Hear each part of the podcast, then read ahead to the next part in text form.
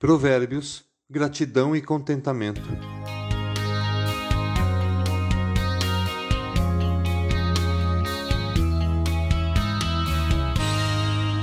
Melhor um pedaço de pão seco com paz e tranquilidade do que uma casa onde há banquetes e muitas brigas. Provérbios 17:1. Quando lemos pela primeira vez esse versículo, fica um pouco difícil de entender como essas palavras poderiam ser escritas por um dos homens mais ricos que pisaram na terra, o rei Salomão. O rei Salomão era o homem mais rico e o mais sábio de todos os reis da terra. 1 Reis 10, 23. Acontece que justamente por isso, ninguém melhor que ele para nos alertar de um perigo que tem destruído muitas famílias e relacionamentos.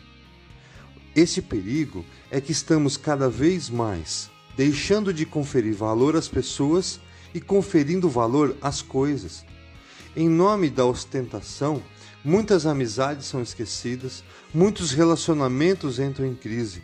E como o valor está nas coisas, naquilo que querem mostrar aos outros, as necessidades internas de afetividade, perdão, diálogo, aceitação não são supridas, pois a vida tornou-se uma vitrine, arrumada para os outros, mas sem qualquer vida em si mesmo. Possivelmente, quando Salomão escreveu esse provérbio, ele tinha em sua memória toda a história gloriosa de sua família no palácio. Porém, também testemunhou o desastre familiar que foi a casa de Davi, seu pai, onde havia fartura de bens e comidas, Entretanto, isso acompanhava uma verdadeira fome de amizade, afeto, cumplicidade, perdão, diálogo e tudo mais que é necessário para que aquele ambiente fosse o lugar que devemos encontrar paz, o nosso lar. Apesar do rei Davi ter sido o líder capaz de unificar um povo formado por doze tribos, transformando-os numa grande nação, e ter sido considerado como um homem segundo o coração de Deus, assistiu impotente seus filhos cometerem toda a espécie de loucuras. Seu sucesso como o mais importante rei de Israel, infelizmente, não se repetiu no seu desempenho como chefe de família. Davi buscou saciar os seus desejos, e isso foi seguido pelos seus filhos.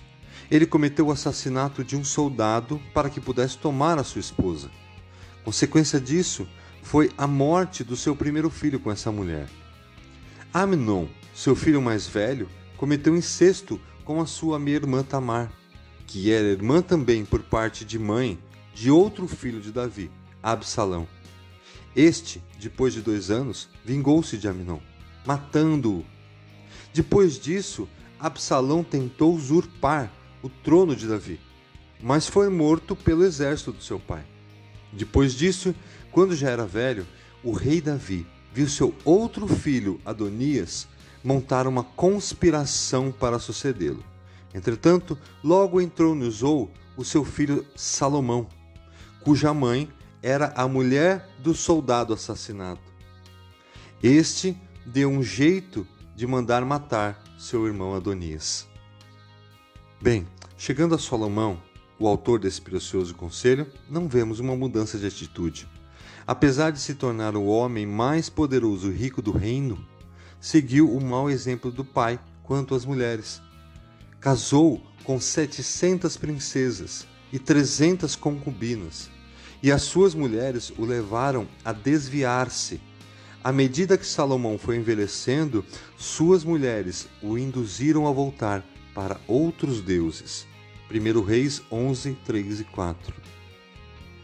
Portanto, vemos que ninguém melhor que Salomão para dizer que é muito melhor uma vida de gratidão e contentamento com o que o Senhor nos dá e ter uma família onde reina paz e tranquilidade, do que buscar a qualquer custo satisfazer os nossos desejos e ter uma família destruída.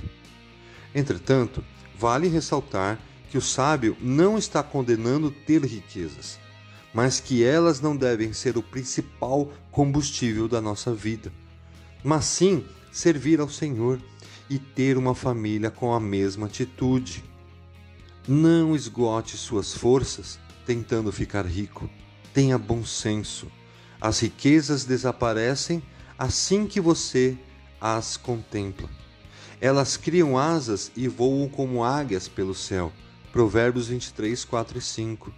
Salomão provavelmente trocaria toda a riqueza da casa de Davi por um lar que, mesmo a pão e água, vivesse em harmonia.